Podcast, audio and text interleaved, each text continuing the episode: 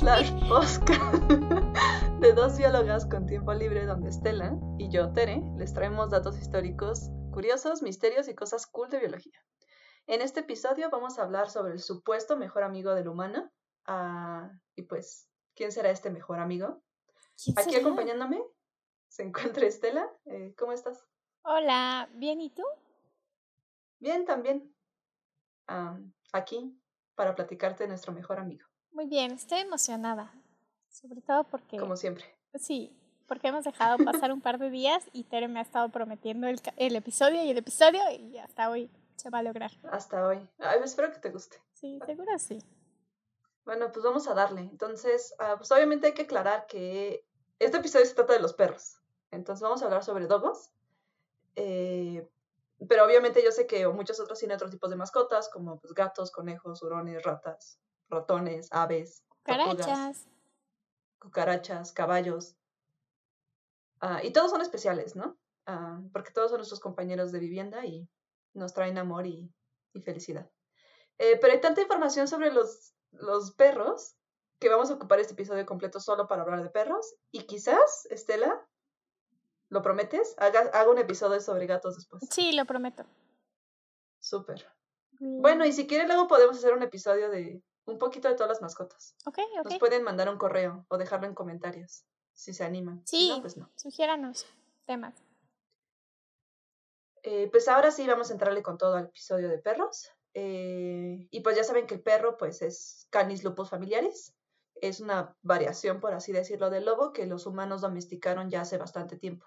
Hay un poco de debate sobre exactamente cuándo pudo pasar, pero se cree que hay un rango entre 11.000 a 40.000 años atrás. Oye, pero. De hecho, hay evidencia. Eh, justo, bueno, hace poco creo que fue que se dijo que el lobo y el perro son la misma especie. De hecho, ahorita acabas de decir Canis lupus familiaris. Eso quiere decir que es una subespecie del lobo, ¿cierto? ¿Por qué se definió así y, y no, o sea, ¿Por qué no se considera al perro como una especie distinta del lobo, sabes? Porque su genoma sigue siendo muy parecido. Ok, ok. Pero morfológicamente. en realidad sigue siendo. Es que eso es algo muy curioso. O sea, finalmente las razas de perros presentan muchísima variación. Y sí, yo y no son especies diferentes. Exacto. Sí, el mismo genoma te puede dar un chihuahua, un gran danés o un lobo. Ok, ok. O sea, realmente es una gran... O sea, finalmente no estás cambiando mucho, estás cambiando características como quizás el tamaño eh, primordialmente y a lo mejor la cantidad de pelaje, pero el bauplan, o sea, el establecimiento general sigue siendo un cuadrúpedo, sigue siendo un canino, sigue teniendo este, ciertas estructuras que los agrupan en lo mismo. O sea, no estás convirtiéndolo en un felino. O sea, en eso estoy de acuerdo. Pero sí hay diferencias muy drásticas. Yo sé que son la misma especie. Sí, sí. Pero si comparas un chihuahua con un Xoloscuincle y el Xoloscuincle con un golden, sí, a simple vista podrías decir, no, bueno, es que la diferencia fenotípica es tan grande que a lo mejor sí podrían ser especies distintas, pero luego ves el genoma o luego ves la capacidad de los perros de aparearse y generar descendencia y te das cuenta que no. eso está muy no, no, chistoso son lo mismo, son, resultan muy plásticos y en general esta plasticidad está más que nada generada por nuestra selección artificial. O sea, la selección artificial que hemos hecho ha sido tan fuerte que hemos logrado como que moldear el genoma de Canis lupus en, en todo esto. Eh, porque de manera normal, pues existen subespecies de los tigres, existen subespecies de los rinocerontes, que se ven diferentes, o sea, tú ves sus patrones de rayas y se ven diferentes, pero siguen siendo subespecies que genéticamente no se diferencian lo suficiente para decir que son especies distintas. Bueno, y recuerda que el concepto de especies siempre es un poco... Un poco difuso. Un poco difuso, pero pues sí, o sea, siguen siendo prácticamente lo mismo. Sí, pero es curioso, o sea, estaba pensando, por ejemplo, en los pájaros estos, los eh, mosqueritos, que ya ves que varía tantito el color del pecho y ya es una especie distinta. Sí, exactamente. Sí, eso, sí. ¿Qué te digo? Sí, sí, da. La naturaleza es misteriosa, pero hay que tomar en cuenta que esto todo es selección artificial, o sea, yo, o sea, a través de selección artificial hemos llegado a crear especies este que cultivamos que han pasado de cositas súper pequeñas que parecen como malezas a cosas como el maíz, ¿no? Sí, sí, definitivamente. Entonces, y, y, no cambiamos mucho, o sea, son ciertas características que logramos cambiar y logramos explotar con el tiempo. Eh, muchas de ellas, pues, son rasgos fenotípicos. Ok, ok. Está, sí, está chistoso. Bueno, ya no te interrumpo más, continúa. No, sí, interrumpo todo lo que quieras. Ah, bueno, entonces voy a dar un dato curioso. Eh, bueno, es que justo me llama la atención que a pesar de que hay bastante variación también en gatos, no es la misma si comparas la variación que existe en los perros. Y parece ser que esto se debe a que la selección artificial en gatos se comenzó a efectuar mucho después que la de los perros. Entonces hay quien cree que en, un, en 100 años más quizá tengamos razas de gatos muy diversas, así como tenemos razas de perros. Es por eso que recientemente han empezado a aparecer estas razas como el mushkin, ¿no? que es el gatito de patas cortas, eh, etcétera, ¿no? El otro que es bastante distinto es el Meikun, ¿no? O los persas, que también son chatitos. Ajá. Pero, por ejemplo, en cuanto a tamaño, no hay tanta variación. Supongo que eso también depende un poco del genoma del gato y qué tanto puedas jugar con ese tipo de caracteres, que a lo mejor es más fácil en perros, ¿no? No, yo creo que no, yo creo que sí nos hace falta selección artificial. Por ejemplo, el Meikun, que son estos gatos peludos, son como gatos genéricos, pero son gatos peludos muy grandes. De hecho, son, o sea, si has ah, visto fotos de la gente con sus Meikuns, son, son bastante grandes. Y yo creo que tú sigues seleccionando gatos grandes y grandes y grandes y grandes eh, vas a lograr estirarlos hasta un cierto punto bastante diferencial y lo mismo con un gato pequeño, ¿no? O sea, si los munchkin los pudiste hacer chapa, bueno, sí, chaparritos, ajá. ajá, fácilmente puedes llevarlos al extremo de hacerlos pequeños. Entonces, igual y sí, o sea, sí nos hace falta más tiempo de selección artificial. Ajá, exacto. Claro, si queremos, ¿no? Porque también, pues yo creo que una de las cosas que nos llevó a la mejora de seleccionar más rápidamente a los perros van a ser ciertas cosas que les voy a comentar ahorita, que sería interesante comparar con los gatos, cuando hagas el episodio de gatos. Y, la, este, y una cosa importante es que, pues, generalmente los perros tenían una función muy determinada en las sociedades, ¿no? Protección o te permitían ayudar a pastorear o eran perros cazadores. Yo no sé los gatos si te ayudaban a cumplir una cierta función más allá de el control de, plagas. A lo mejor el control de plagas, pero para controlar plagas no necesitas ser más grande, o sea, necesitas, no necesitas un gato, chaparro. eso es más que suficiente. Exacto. O sea, quizás la variación que tenemos ahorita de gatos surge más como que de, ay, quiero un gato que se vea así y es más estético. Sí. Eso, eso tendremos que analizarlo, sí. Bueno, volvamos a los y Pues es que, ajá. los perros han estado con nosotros parece ser tanto tiempo que ya presentamos signos de coevolución. O sea, de hecho, o sea, coevolución es este proceso donde cuando dos especies interactúan, pues se cambian recíprocamente la una a la otra, ¿no? Ok.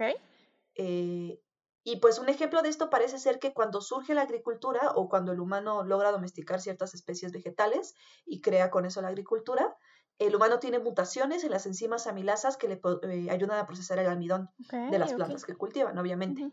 Pero justo en esta época se ve que los perros que ya estaban domesticados, porque hay evidencia que muestra que ya teníamos, ya convivíamos con perros antes de que se eh, antes de que surgiera la agricultura, me acabo de morder la lengua de una manera muy extraña.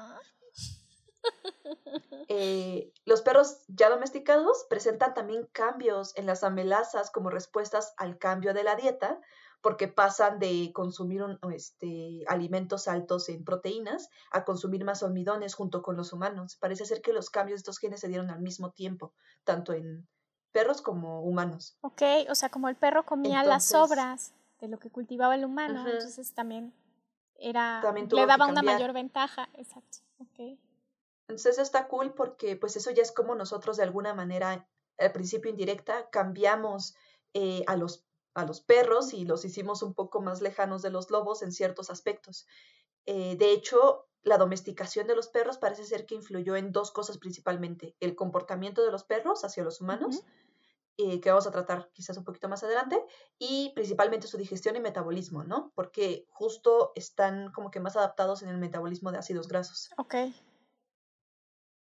Eh, pero pues de manera general está un poco debatido el tema de cómo es que se llegó a domesticar al perro. Y es que existe algo llamado la hipótesis de la domesticación, en la que los perros, eh, se, se piensa que los perros tuvieron que pasar de algo agresivo y peligroso al perrito que mueve su colita, ¿no? Que tienes en tu casa. Ajá, que te pone caritas. Entonces, por favor, dame exacto.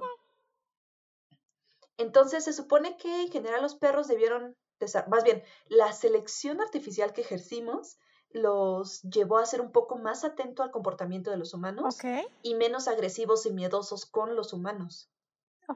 O sea, esas cosas, es, a eso me refiero con que un aspecto importante de lo que generó la domesticación es el cambio de comportamiento. O sea, justo dejaron de tener miedo y dejaron de ser agresivos hacia los humanos. Sí, supongo que más curiosos. Esto llevó... Ajá. Entonces la domesticación del perro pues llevó a que justo los perros fueran más sociables y que entendieran mejor al dueño. Y estas características también eran seleccionadas por los, por los mismos humanos, entonces como que se siguieron reforzando. Ok. Eh, y de hecho esto lleva a un fenómeno muy interesante que se llama como el proceso de sincronización. Este proceso sucede en humanos y otras especies que socializan y es lo que te permite como que censar el ambiente social y lo que te permite comunicarte y adaptarte, adaptar tu comportamiento a ciertas situaciones. No es lo que te permite a ti socializar con otras personas y establecer, esta persona quiere esto, porque algo estás haciendo en la forma en la que te comportas que yo puedo censarlo y por lo tanto responder al respecto, ¿no? Entiendo cuando te pones agresivo, entiendo cuando estás enojado, cuando estás triste, cuando estás feliz y reacciono a eso. O sea, Estela de, de malas manera en el sincronizo con tu estado. Y, tú entendiendo. O sea, aprendes a... Ajá. ¿Qué tienes? Nada, déjame. No. Y eso está muy padre porque esto también sucede en los perros, entonces los perros son capaces de llevar esa sincronización con los humanos y entonces establecen vínculos y se relacionan de acuerdo a lo que hace el dueño. Ok, espera, pausa. ajá. Bueno, eso me hace pensar, ya ves que mucha gente dice que los perros sienten tu estado de ánimo y por eso el día ah, que estás triste, que estás enojado, entonces van y te hacen compañía. Eso quiere decir... De hecho, es más complejo que todo eso. Ok, pero... Que solo censar tu estado de ánimo. O sea, la sincronización es una parte, pero más adelante te voy a platicar que, o sea, por eso hay tanta información. O sea, realmente sí se está estudiando mucho y el proceso por el cual los perros entienden lo que nosotros hacemos ha pasado por tanto tiempo de coevolución y coexistencia que se ha vuelto súper complejo y, y, o sea, los perros no son tan simples como nosotros creemos. Ok, ok. De hecho, hay estudios que muestran que los perros prefieren humanos que sincronizan con ellos. Una forma de sincronizar con un perro es, por ejemplo, tomarlo y caminar en la misma dirección que él. Entonces el perro como que siente que no vas en contra de él, establece como un vínculo de esta persona va en una cierta dirección igual que yo y, y entonces como que se forma este vínculo de sincronización. Y una vez que se forma esta sincronía entre el perro y el dueño o el perro y el cuidador, en el caso de perros de perrera, el perro siempre va a buscar la referencia humana para responder a estímulos extraños. Entonces, en su casa, cuando está bien, cuando todo no está pasando nada, pues actúa conforme a lo que ha aprendido eh, dentro de su vida, ¿no? Pero si tú agarras y lo enfrentas a una situación extraña, va a esperar cómo reaccionas tú para reaccionar. Entonces, si tú reaccionas de una manera positiva a una cierta referencia, el perro va a reaccionar de una manera similar o acorde a lo, lo, que, como tú reaccionas. Es decir, si llega un extraño a tu casa y tú reaccionas de una manera positiva, ¿el perro va a tender a reaccionar de la misma forma? Sí, el perro va a tender a reaccionar como tranquilo y calmado, pero si tú tienes una reacción negativa, por ejemplo, alguien se te acerca y tú te alejas, el perro puede reaccionar que también se aleja junto contigo o reacciona de una manera agresiva. Okay. Entonces, no es que sensen tus emociones y digan, ah, estás asustado y tienes miedo. En realidad, te miran realmente, o sea, realmente estudian tu comportamiento. Si eres su dueño y estuviste mucho tiempo con ellos y ya sí, supongo que lo entienden y lo sienten. Sí, exactamente. Ajá. Entonces ellos te buscan como referencia. O sea, ellos no saben cómo reaccionar y es como, ok, voy a mirar a mi dueño, voy a ver qué hace mi dueño y a partir de eso yo voy a establecer una reacción. Oh, mi dueño está asustado porque creo que le están asaltando. Ok. Ah, entonces te puedes asustar igual o puedes reaccionar. Entonces, por eso los perros reaccionan de ciertas maneras y decimos como, ay, o sea, eh, yo reaccioné así y el perro también reaccionó así. Y no es que sea magia, es que ya hay un vínculo tal que el perro logra entender lo que estás haciendo. Y entonces eso significa que el humano es el que guía al perro y es la referencia del perro para todas sus acciones. O sea, aunque haya otros perros. Ah, y es que es un, es un buen punto y es lo que voy a comentar, es que parece ser que los perros tienden a sincronizar con humanos, pero no con otros perros. De hecho, no forman grupos sociales entre ellos como los lobos, y esto se ve cuando ves perros callejeros, ves uno, quizá grupos de dos, o la mamá y las crías, pero no ves manadas, no se forman manadas de perros ferales. A veces sí, ¿no? Bueno, yo una vez en la marquesa pero son manadas muy pequeñas. No, cuando salen 30 perros, generalmente son 30 perros con un target. Hay comida cerca o hay una hembra. No son manadas fijas como los lobos que tienen un establecimiento de jerarquía, organización y generalmente lo establecen para cazar. Los perros no hacen eso, los perros se, forman en grupos si hay algo cerca como comida, humanos, o si hay una hembra y todos están detrás de reproducirse la hembra. ¿no? y, una vez que desaparece ese estímulo, se separan. Ok, o sea, ya no tienen ese Por eso instinto de permanecer en manada. Ok. No, porque sincronizan con humanos. De hecho, los perros prefieren grupos sociales de humanos que de perros. Entonces, esto es interesante porque te muestra una sincronización que parece ser muy poco común, que es una sincronización intraespecífica, o sea, entre diferentes especies, no dentro de su misma especie. ¿Eso explica por qué hay muchos perros que tienen problemas para socializar con otros perros? Porque yo he visto que es un problema bastante común. O sea, conozco a muchos dueños que tienen perros que en cuanto ven otros perros, en la calle, en el parque, lo que sea, se les van encima. Es que no los reconocen como, o sea, sí son la misma especie, pero no los reconocen como parte de su, o sea, tú eres humanada. Okay. La familia humana es humanada, no otros perros. Y de hecho algunos estudios reflejan que si que los perros van a preferir grupos humanos, entonces si tú pones a un perro y lo pones contra otros perros o con, grupo humano, va, va, a acercarse al grupo humano. Okay. Y de hecho, es ya una adaptación. obviamente si el grupo, su supervivencia. si el grupo humano es familiar, o sea, si contiene dueños o gente que conoce, lo va a preferir. Pero si tiene que elegir entre dos grupos de humanos, siempre va a elegir el grupo de humanos que tiene más humanos. Oh, ok. Que es más grande. Órale. Eh, y esto parece ser que porque le podría dar más chance de sincronizar con alguno de los humanos que está por ahí. Ok, ok. Hay más chance de que alguno le dé comida. Ah, eso puede ser posible. Y eso está interesante porque entonces te pones a preguntar, entonces ya no es lo mismo decir, ah, es que tengo varios perritos para que se hagan compañía. Ok. Porque no sé necesariamente, otra vez, o sea, van a preferir estar ellos contigo que entre ellos. Que creo que es quizás algo diferente en los gatos, porque por mis observaciones empíricas entre mis diferentes gatos, he observado que ellos sí se hacen compañía entre ellos y sí, sí interactúan mucho. Además de jugar, o sea, yo sé que los perros juegan entre ellos y todo, pero tienden más a interactuar con el humano que con, con entre ellos mismos. Entonces, puede ser que no necesariamente valga eso de, ay, tengo dos perritos, aunque estén solos, se hacen compañía. Tiene sentido. No, porque tú ¿eh? eres humanada. Porque hace mucho tiempo, bueno, mi tía tenía una perrita que se llamaba Pulga. Y cuando Pulga llegó tenía cuatro cachorritos. Y me acuerdo una vez, yo estaba muy chica y jugaba con los perritos, que se quedaron los cuatro perritos encerrados en una recámara. Y había una perrita que cuando se quedaba sola, lloraba y lloraba.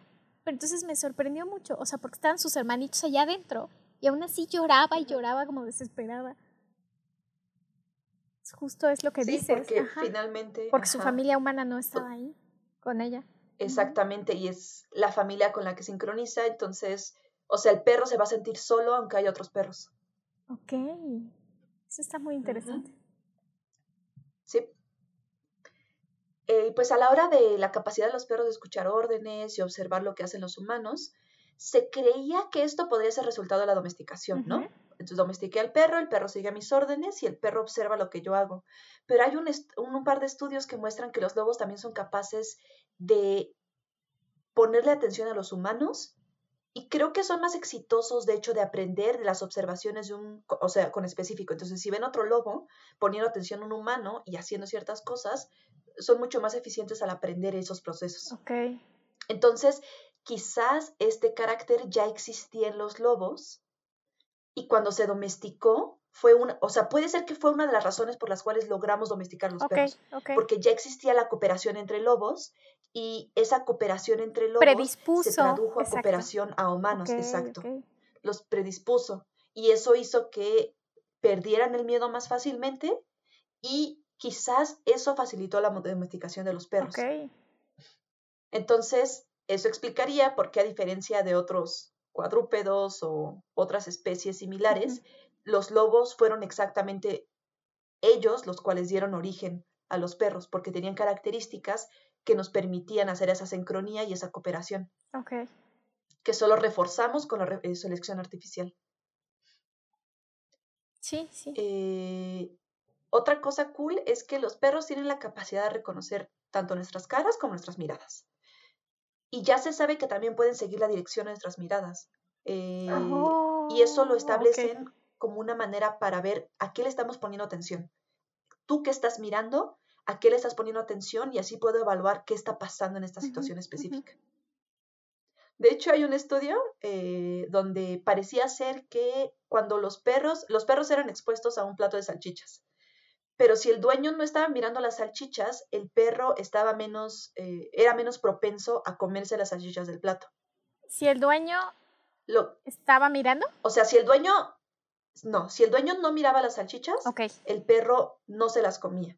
Okay. Pero si el dueño miraba las salchichas, el perro las comía porque estás dirigiendo su mirada a un Estás dirigiendo su atención a las salchichas. Exactamente. O sea, sí te observan, no son tontos, no, son tontos, entienden todo. Eh, y parece ser que los ojos son muy importantes.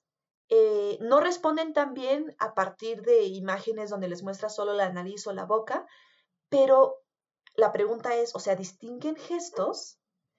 Y es que en el caso de caras con sonrisa es posible que los dientes les den una referencia y entonces asocian aparición de dientes con una cara feliz. Ok, a diferencia de los perros, ¿no? Que cuando muestran los dientes significa... Excepto Luke. No, o sea, pero en general, pues ya ves, ¿no? Que cuando gruñen los perros muestran los dientes. No, la, también lo vi en Japo. Japo también muestra los dientes cuando está feliz. Ah. Y si le sonríes, también te sonríe un poquito. Obviamente el más drástico es Luke. Ay, Luke Para todos los que... Ahora tienes que subir en los show notes. Yo no sé cómo le vas a hacer. Una foto de tu perro sonriendo. De hecho, pronto invitaré a todos a compartir sus mascotas. El chiste es que mi mamá tiene un Doberman que se llama Luke. en general es un perro muy grande. Mide como como que tu mejor amigo, como cincuenta y tantos centímetros de, la pata hasta como la base más, del querida, más. Pero hasta la base del cuello, no estoy contando no, pero más. O sea, yo creo que fácil 60 centímetros, 60, 70 centímetros. ¿O 70 y algo? Tal vez 70 sí, tal vez 70 y algo. O sea, es un perro muy grande. Pesa 41. O sea, el chiste es que está muy por encima del promedio de un Doberman macho. Pesa más, pesa 41 kilos y mide mucho más. Entonces es un perro muy grande y como un perro grande se ve bastante intimidante, además, pues es un Doberman. Pero pues es, es, la cosa más adorable porque en las mañanas cuando me ve, aprendió a sonreírme. Entonces parece que está gruñendo, pero en realidad te está sonriendo porque está moviendo su colita, tiene sus orejitas abajo y te enseña los dientes cuando se acerca a ti. Entonces me parece muy curioso porque quizás Luke aprendió porque yo le sonreía cuando era pequeño. Ah. O sea, a lo mejor logró asociar la cara feliz con una sonrisa con una actitud y entonces positiva, Sí. Ajá. También distinguen el llanto y la risa en general. Entonces saben distinguir cuando estás llorando y cuando estás riendo. regresando a lo que comentabas, o sea, no es que sensen tus emociones, es que sí ven y sí distinguen cuando estás triste y estás llorando de cuando estás riéndote. De esta manera reaccionan dependiendo del estímulo. O sea, saben perfectamente cómo te estás sintiendo saben perfectamente lo que está pasando. Fueron engañados todo este tiempo por esos perros. Mm. Eh, en un estudio diferente se observó que los perros logran aprender a distinguir caras Y justo se observó que quizás también los gestos y además aplican el conocimiento adquirido a caras que no han visto antes. Entonces, si tú le enseñas al perro que es una cara... cara Carra. Cara sonriente, eh, que, es, que es una cara que está llorando, una cara feliz, y después le enseñas caras que nunca ha visto antes, ya saben detectar ciertos aspectos que les dicen, esta persona está feliz, esta persona está llorando, esta persona está molesta. Ok, ok sí logran distinguir nuestros gestos. Eh, esto no se sabe muy bien cómo funciona, pero es chistoso que funcione aún si le muestras una parte de la cara. O sea, a veces mostraban solo la parte de abajo, o solo los ojos, o solo la boca. Y aún así lograban diferenciar bastante claro cuándo era qué. Ok, ok. Bueno, y ustedes que ahorita usan cubrebocas, pues se darán cuenta que ya saben distinguir por los ojos cuando estás riendo, cuando no estás riendo, cuando estás. Sí. Cuando pasa otra pero cosa. Pero creo que además. Solo con una mitad de la cara. Fue resultado. Es decir, no fue algo que adquirimos inmediatamente. Yo siento que como que sí nos fuimos acostumbrando a eso. Entonces, no, no sería sorprendente que los perros también pudiesen hacer eso. Claro, claro. Eh, otro estudio más muestra que los perros no solo distinguen la cara del dueño, sino también lo asocian con su propia voz.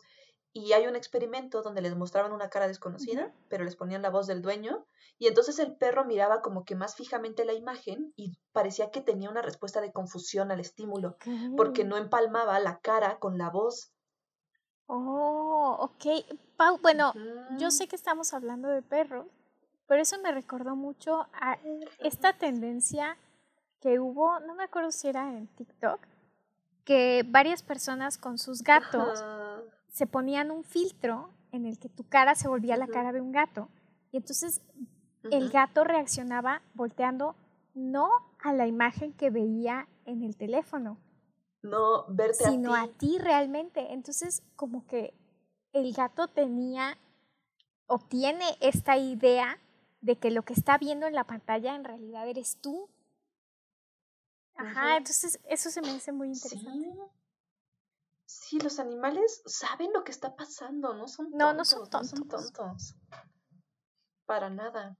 Y pues entonces los perros pues son altamente eh, sensibles a las emociones humanas, aprenden y además buscan cooperar porque siguen órdenes. Cuando las siguen, claro, ¿no? no, en general las siguen. o sea, eh, más que los gatos. En general las siguen. Definitivamente. El gato como que lo llama y es como... Ok. Adiós. Eh, en algunos casos se sabe que sus reacciones dependen también de su propia toma de decisiones. Ok. Entonces parece ser que depende, porque dentro de los perros hay una clasificación extraña, ¿no? Pero una clasificación general. Eh, se han hecho estudios en perros que son como de pastoreo, los shepherds, y los perros que son este, como protectores, que les llaman los, ahorita no me acuerdo muy bien el nombre, que son dos grupos generales. Obviamente dentro de eso también están los cazadores, por ejemplo, eh, pero dependiendo del perro y de la raza, hay una influencia en varios aspectos. Eh, parece no influir en cuestiones como la sincronización. No porque tu perro sea una raza protectora o una raza que sea más de pastoreo, significa que va a sincronizar menos contigo, ¿no? O más contigo. la sincronización es igual. Pero lo que parece ser es que, por ejemplo, los perros que son eh, de pastoreo ignoran las situaciones ajenas. Por ejemplo, aprendieron a ignorar un poco a la gente que les pasa alrededor, mientras que los protectores son mucho más atentos con lo que sucede a su alrededor porque tienen que proteger al dueño. Y pues en este sentido, a mí me hace mucho sentido porque justo yo, mi mamá tiene un perro, es Sherlock, que es un viejo pastor inglés, una raza que fue generada para en Escocia este, pastorear y asemejar a una oveja. Y justo eh, en, en, situaciones donde hay mucha gente, las ignora. O sea, reacciona muy bien. Es como, ah, existes, bye. Pero el Doberman no, el Doberman es protector y cuando hay gente reacciona de otra manera. Se pone mucho más nervioso, ¿no? está mucho más atento. exacto. Está mucho más atento y mucho más alerta a todas esas situaciones, mientras que el otro se puede quedar dormido, es como bla, bla, bla, no me importa van a sincronizar igual contigo, también van a querer estar contigo, pero sus reacciones van a cambiar un poco. Y esto está interesante porque por una parte pues se seleccionaron estas razas para eso, pero en el, en el mundo moderno muchas de esas razas pues viven en ambientes diferentes a los que fueron generados y entonces eso va a cambiar un poco su comportamiento.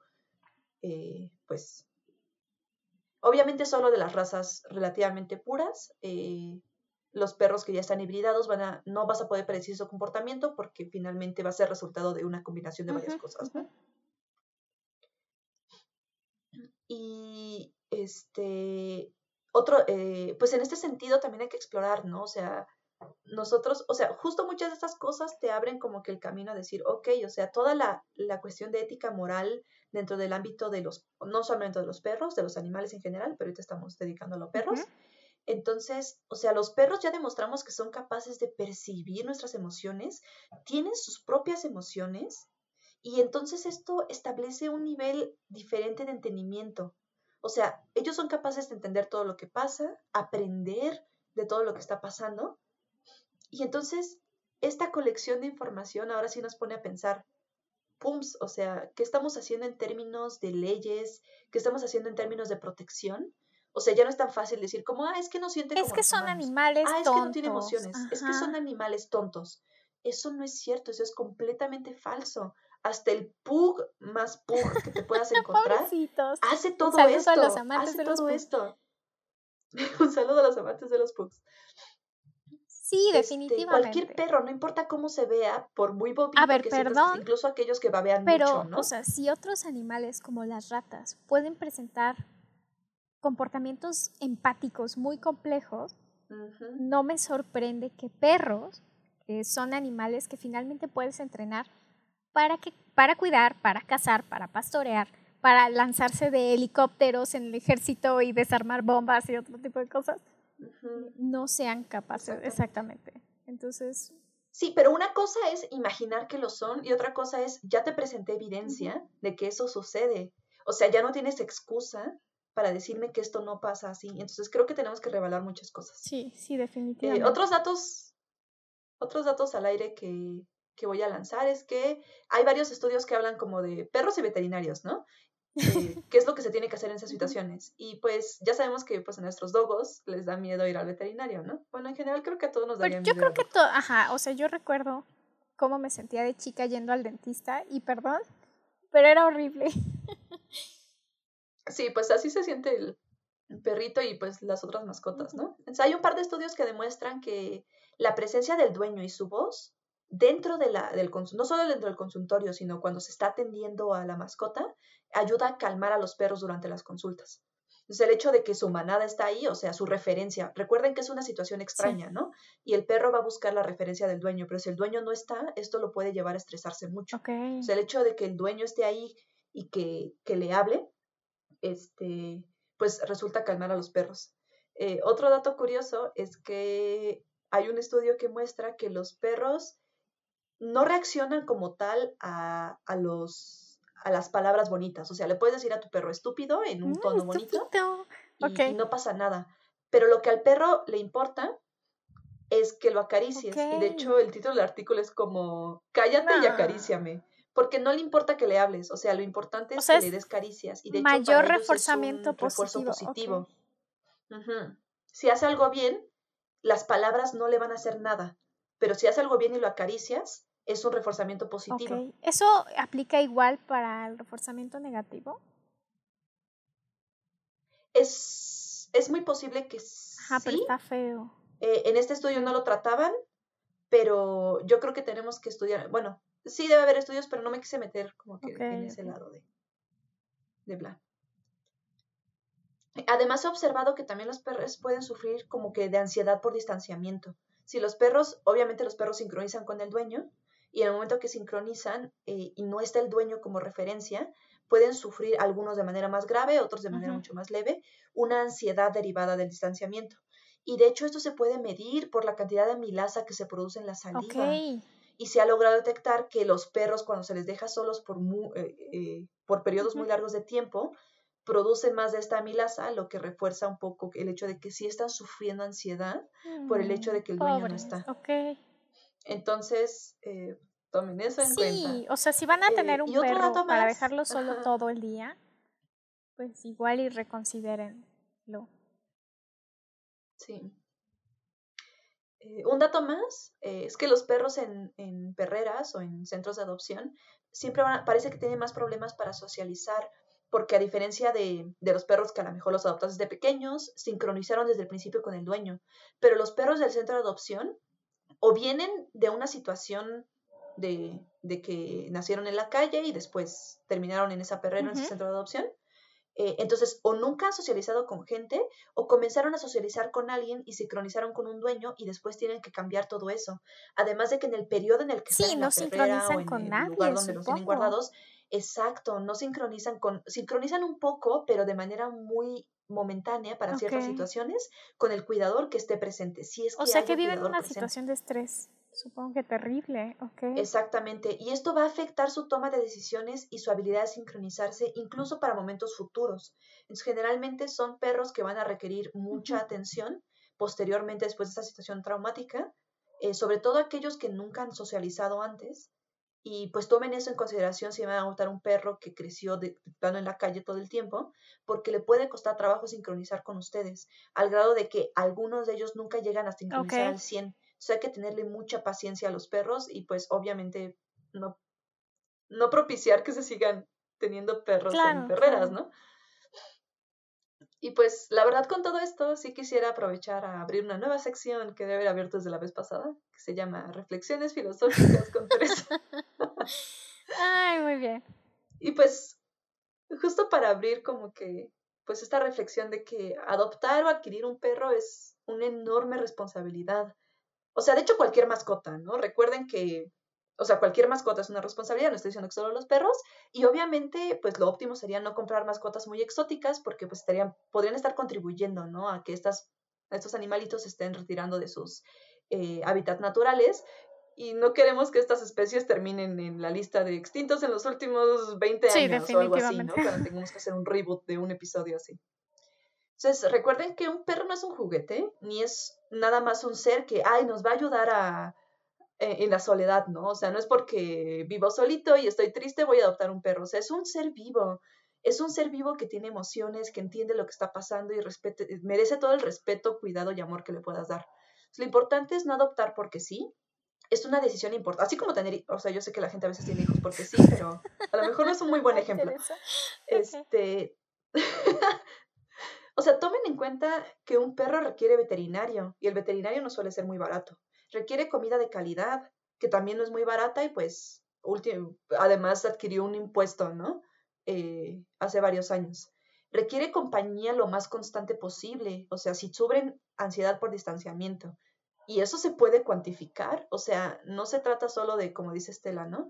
De tenerlo y dejarlo ahí todo el día. No, o sea, necesita que estés ahí porque tú eres su manada no tiene otra referencia, no se vale decir, ah, es que tengo dos perritos y es en compañía. No, tú eres la manada y esperan que la manada esté ahí. Requieren de muchos paseos. No importa si el perro es grande o pequeño, requiere, obviamente entre más grande, generalmente mucho más actividad física.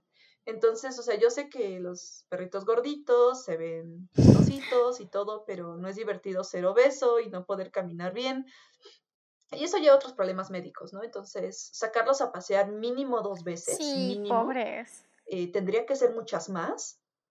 Eh, que sean paseos largos, este, de calidad, no solo como, ay, los saqué a hacer pipí. Ajá, jugar con ellos, dedicarles tiempo. Dedicarles tiempo, o sea, finalmente ellos sincronizan con ustedes y buscan que ustedes jueguen con ellos, buscan no solo su compañía, sino también estímulos. Eh, un perro bien estimulado, un perro bien paseado, un, perro que no está solo, es un perro que va a estar bien consigo mismo, va a estar feliz, no va a tener ansiedad, no va a morder a nadie, no va a ser agresivo, porque muchos de esos comportamientos resultan de la ansiedad que tiene el perro derivado de que no se está cumpliendo como que todos los O sea, perdón, pero o sea, tienes un perro y lo tienes en la azotea todo el santo día. Y nada más le pones, ajá, agua, comida. Y muchas veces ni siquiera lo sacas a pasear, ¿no? Que se haga popó ahí mismo en la azotea, ya nada más sube y le limpio ya. O sea, yo sé que muchos de los que nos están escuchando no necesitan como que esto, ah, porque saben lo que es la responsabilidad de tener un animalito, eh, pero creo que es importante que este mismo mensaje lo compartan con todos aquellos que quizás no lo entienden muy bien. Obviamente, pues lleven a sus perros a esterilizar, o sea, yo sé que muchos no lo quieren hacer porque bla o pero siempre es mejor hacerlo porque finalmente de ahí pueden surgir otros perritos que nazcan en situación de calle y que no puedan socializar después, ¿no? Y esos perros que no socializan, nadie los va a adoptar y no adoptarlos resulta en, obviamente, que desaparezcan de este mundo posible. Eh, obviamente es preferible que adopten, ah, pero otra vez, o sea, tomando en cuenta lo que les comenté de los perros en los centros de adopción, en las perreras, les van a tener que tener mucha paciencia. Eh, yo, no, yo no estoy en contra de que compren perros, eh, sobre todo si quieren un perro de una raza específica, y es que esto es relativamente entendible porque un perro de una raza específica tiene un comportamiento predecible, ¿no? Ya sabes que todos los perros así se pueden comportar así y tienen una personalidad establecida, tienen eh, ciertos requerimientos básicos, ¿no? De cepillado, de ejercicio. Hay perros, por ejemplo, que son criados para cazar y si tú adoptas un perro eh, de, de ese tipo de razas, tienes que estar consciente de que por lo menos dos veces al mes lo tienes que llevar a un lugar donde puedas sacar la energía que, produce querer cazar, ¿no? O sea, tienes que responsabilizarte en eso. Entonces, adoptar un perro de raza te permite estar informado y predecir un poco el comportamiento con los perros mezclados. Esto no es tan fácil, eh, pero pues yo, yo pienso que es mejor adoptar finalmente, aunque no estoy en contra de que adquieran un perro de algún tipo de pedigrí este, pues está bien, ¿no? Eh, y pues lo importante aquí es que se han convertido en nuestras mascotas, pero no significa que las podemos tratar como sea. Y quiero citar la conclusión de uno de los artículos que me pareció muy ah. linda. Ah, es un review del que saqué mucha de esta información y concluyen así con una frase que da justo el corazón. Y dice, eh, para tratar a los perros de la manera que la moralidad nos exige, es fundamental que tengamos en cuenta el espectro de deberes positivos que genera esta relación, incluido el deber de estar a la altura de la confianza que los perros depositan en nosotros. Ah. Y bueno, para no terminar esta reflexión filosófica en algo muy triste y desolado, tengo un dato más que me pareció muy chistoso. En el mismo artículo donde les contaba que los perros reaccionan mucho mejor al estímulo de caricias que al de palabras.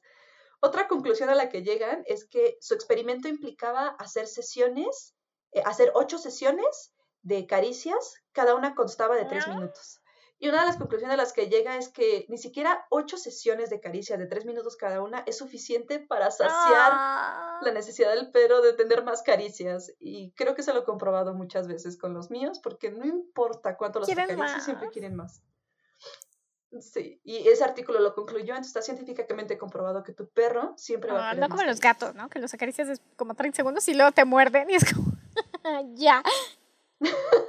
no, los perros como yo, yo, yo, yo, yo. Sí, eso está muy lindo.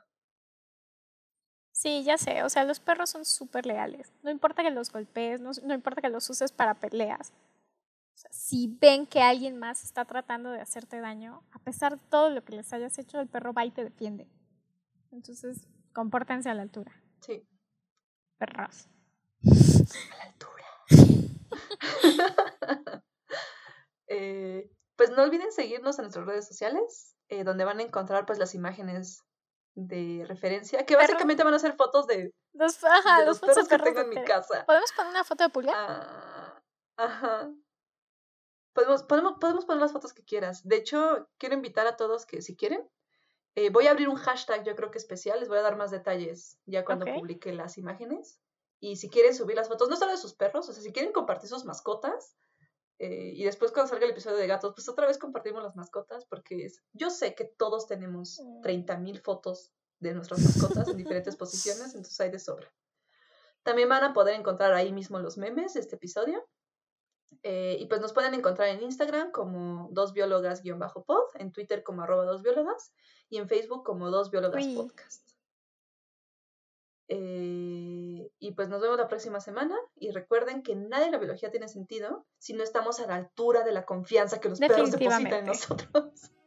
Sí, Me traumé mucho con esa frase. No, pero, o sea, sí, es justo y necesario. En verdad es justo y necesario. Bueno, tchau eles. Adeus!